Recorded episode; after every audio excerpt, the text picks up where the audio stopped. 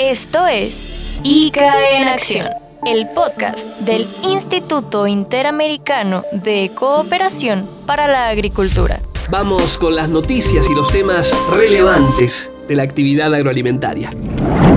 ¿Cómo están? El gusto de saludarles. Soy Hugo Castellano. Les pido que hoy presten mucha atención a este episodio de ICA en Acción porque tiene novedades, información muy relevante y sobre el final un capítulo muy especial que queremos compartir de manera muy significativa con ustedes. ¿Comenzamos?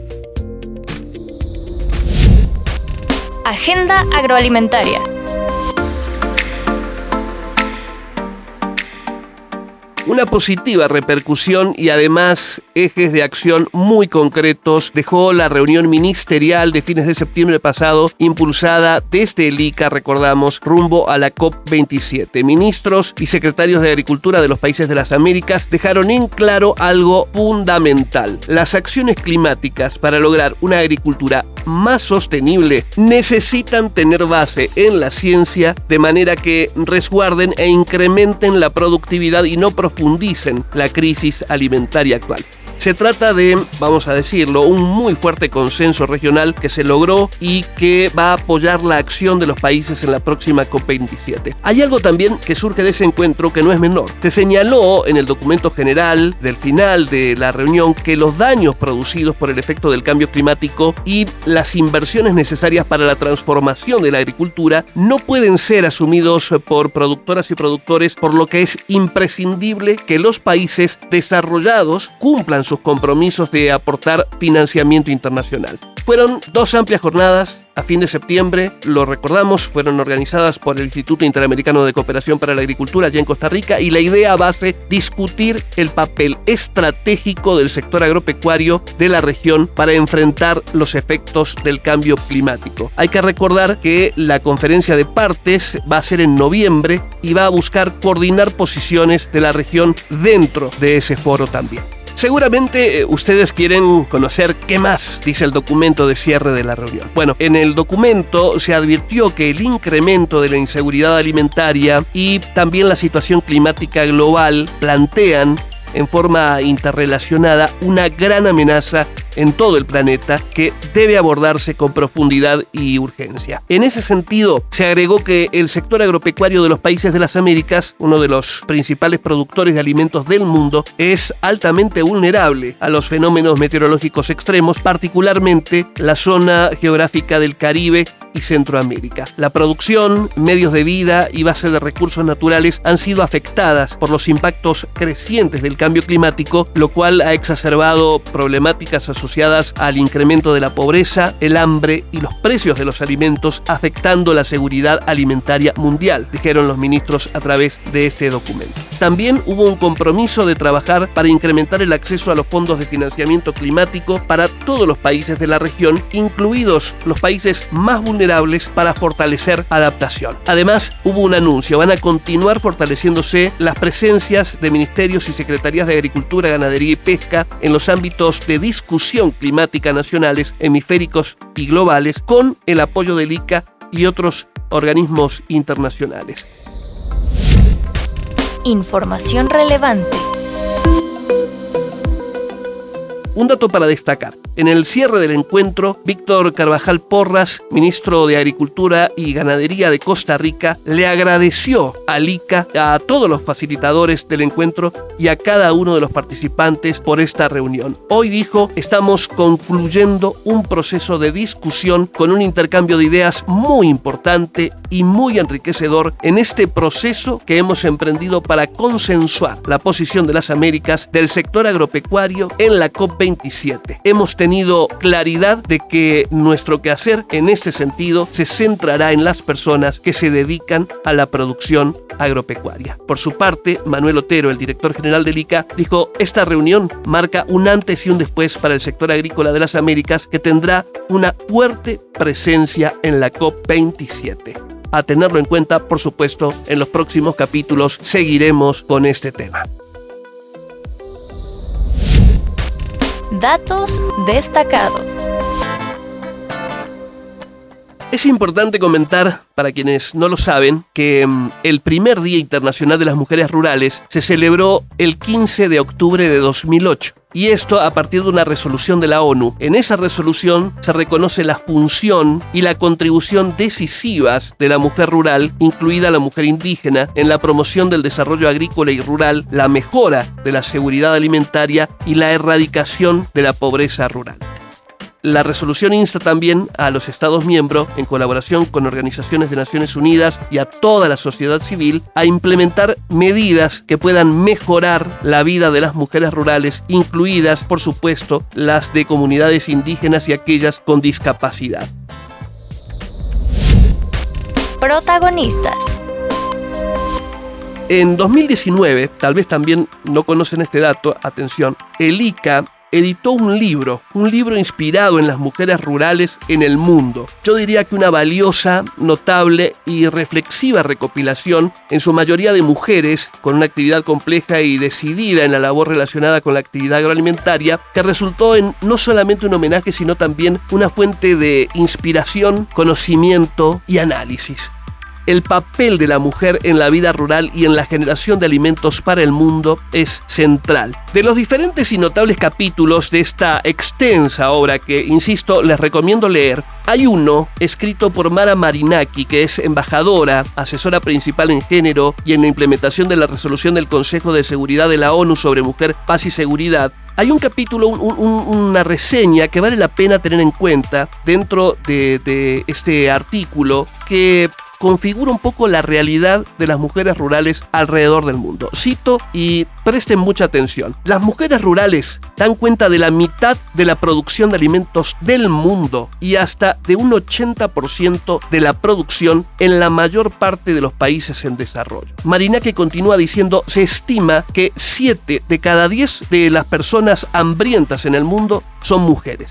Además, las mujeres poseen menos del 15% de las tierras en todo el planeta. Es por eso, continúa Marinaki, que la desigualdad de género no es solo un problema de mujeres, sino también de la productividad agropecuaria, la seguridad alimentaria y el desarrollo rural. Las mujeres rurales, continúa Marinaki, no constituyen un grupo homogéneo. Son roles y contribuciones a la sociedad que difieren, así como sus necesidades e intereses, dependiendo de su edad, sus orígenes, el tamaño y la composición de su familia y la edad de sus hijos. Notable reflexión, ¿verdad? Para tenerla en cuenta y para observar mucho más de cerca, aparte de la conmemoración, lo que significa la mujer rural en las Américas y en el mundo. Pues en 2021, en el acto conmemorativo de esta fecha, el director general del ICA, Manuel Otero, sintetizó no solamente desde lo estadístico, sino también desde una sensible referencia conceptual quiénes son quiénes son realmente y qué preponderancia tienen las mujeres rurales en el mundo y particularmente en las Américas. El director general del ICA, Manuel Otero, lo reseñaba así. Estamos realizando es conmemorar esta fecha para recordar una vez más que tenemos una deuda pendiente con las mujeres rurales y sobre todo para enfatizar que es necesario pasar del diálogo a la acción, del consenso, a la realización de acciones concretas. Para eso quería repasar con ustedes algunas estadísticas que seguramente son conocidas, pero es importante remarcarlas para darnos cuenta cuál es el, punto de partida, señalando que hay 58 eh, millones de mujeres que viven en el campo, en la región de nuestra América Latina y el Caribe. Ellas son responsables de la seguridad alimentaria, de la preservación de la biodiversidad. Ellas son en gran medida los guardianes o las guardianas de los territorios rurales. Pero a pesar de eso, solo el 30% de las productoras posee tierras agrícolas. Cuando lo hacen, son de menor tamaño y de peor calidad. En ellas se concentran los peores índices de inseguridad alimentaria, de pobreza, de pobreza extrema, de marginalidad. Y eso evidentemente tiene que ser motivo de honda preocupación. Las tareas de cuidado de los niños y de las niñas tradicionalmente recaen en las mujeres, quienes tienen a, su cargo el 76,2% de todas las horas del trabajo de cuidado no remunerado. Esto es más de tres veces de las que son responsables los hombres. En tiempos de pandemia, sobre todo, las tensiones dentro del hogar asociadas a la obligación de quedarse en casa están generando como externalidad negativa el aumento de los riesgos de violencia de género para mujeres y niñas, hecho que ha sido constatado ya en varios países de la región. A pesar de que las mujeres de la región han superado a los hombres en lo que respecta a años de estudio, y esto se da tanto en áreas rurales como, como urbanas, la realidad es que las mujeres rurales perciben solo la mitad de los ingresos de las mujeres urbanas y un tercio de lo que perciben los hombres urbanos. Y esto explica y se relaciona directamente con la mayor incidencia de la pobreza que se da a nivel de las mujeres. Por eso que desde el ICA estamos ocupados, concentrados, como decía al principio, en, en, dar acciones concretas, en dar pasos para intentar revertir esta deuda histórica que hoy se manifiesta en una flagrante desigualdad en las condiciones en que las mujeres rurales participan en la producción, en la comercialización, en la organización, en todos los ámbitos del desarrollo de la vida rural. Un mensaje que sin dudas sigue vigente y que también nos debe invitar en conjunto a dar un paso más allá de lo conmemorativo. Desde este podcast, por supuesto, saludamos y reconocemos el enorme y muchas veces poco reconocido o difundido rol de las mujeres rurales en las Américas y en el mundo, que muchas veces desde una posición bastante desigual son capaces de verdad de alimentar al mundo. Mujeres rurales las reconocemos, las queremos y las valoramos. Información relevante.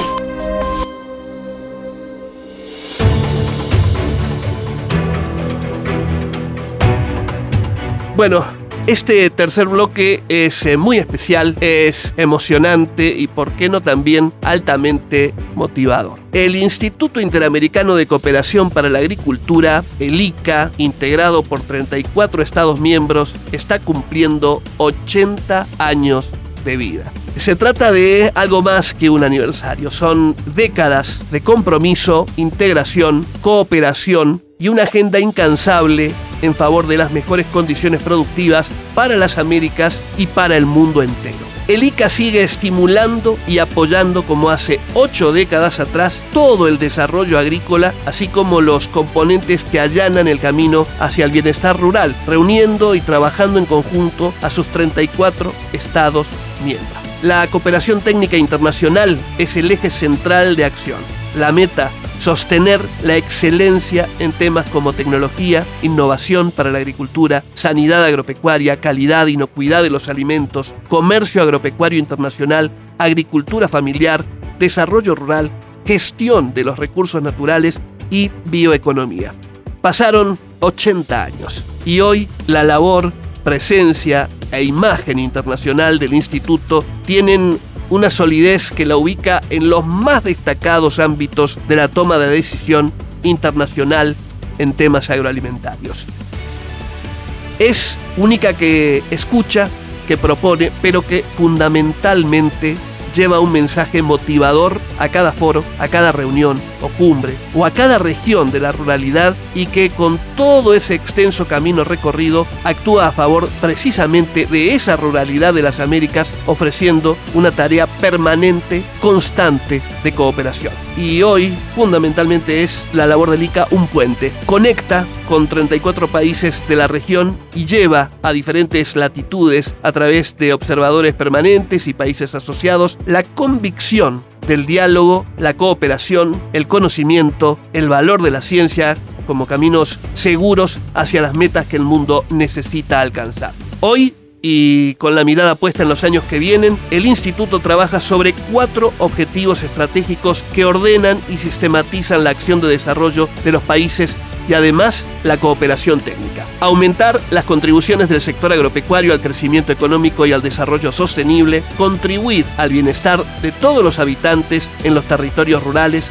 mejorar el comercio internacional y regional de los países de la región, aumentar la resiliencia de los territorios rurales y los sistemas agroalimentarios a los eventos extremos. Hay una nueva agricultura. Hay también un ICA moderno, comprometido y esforzado para, desde su sede central en San José de Costa Rica, promover un liderazgo. Un liderazgo que potencie el fortalecimiento y la transformación de los sistemas agroalimentarios y la acción colectiva de los países. En síntesis, un ICA de puertas abiertas, con transparencia, innovación, cercano a la comunidad y con resiliencia. Sí, todo eso es el ICA. Es una labor permanente, centrada en el desarrollo sostenible de las Américas y el mundo, y es a la vez una extensa historia que está cumpliendo nada más ni nada menos que 80 años. Felicitaciones al Instituto Interamericano de Cooperación para la Agricultura. Felicitaciones en estos sus 80 brillantes y consecuentes años.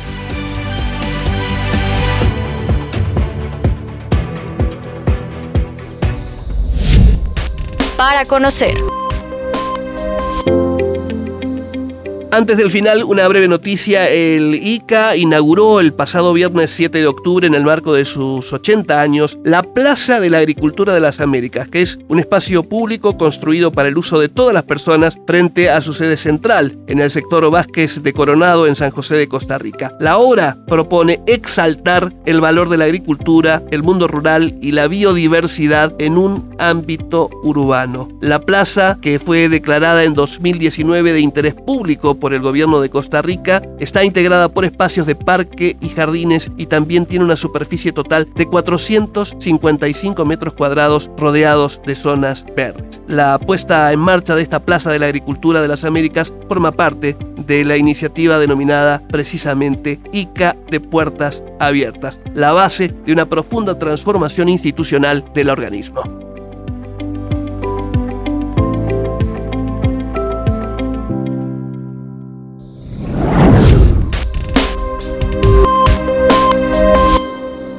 Y con esto llegamos al cierre de otro episodio más de ICA en acción. En este, un mes muy particular para el instituto, un mes muy particular para las Américas y un mes de mucha información. Quédense atentos porque en los próximos podcasts vamos a centrarnos en el gran evento de la agenda internacional, la COP27, estos y otros temas para que ustedes conozcan más de cerca. Soy Hugo Castellano, como siempre. Gracias por acompañarnos, gracias por escuchar y gracias por compartir. Esto fue ICA en Acción, el podcast del Instituto Interamericano de Cooperación para la Agricultura. Síguenos en nuestras redes y plataformas oficiales. Nos encontramos en el próximo episodio.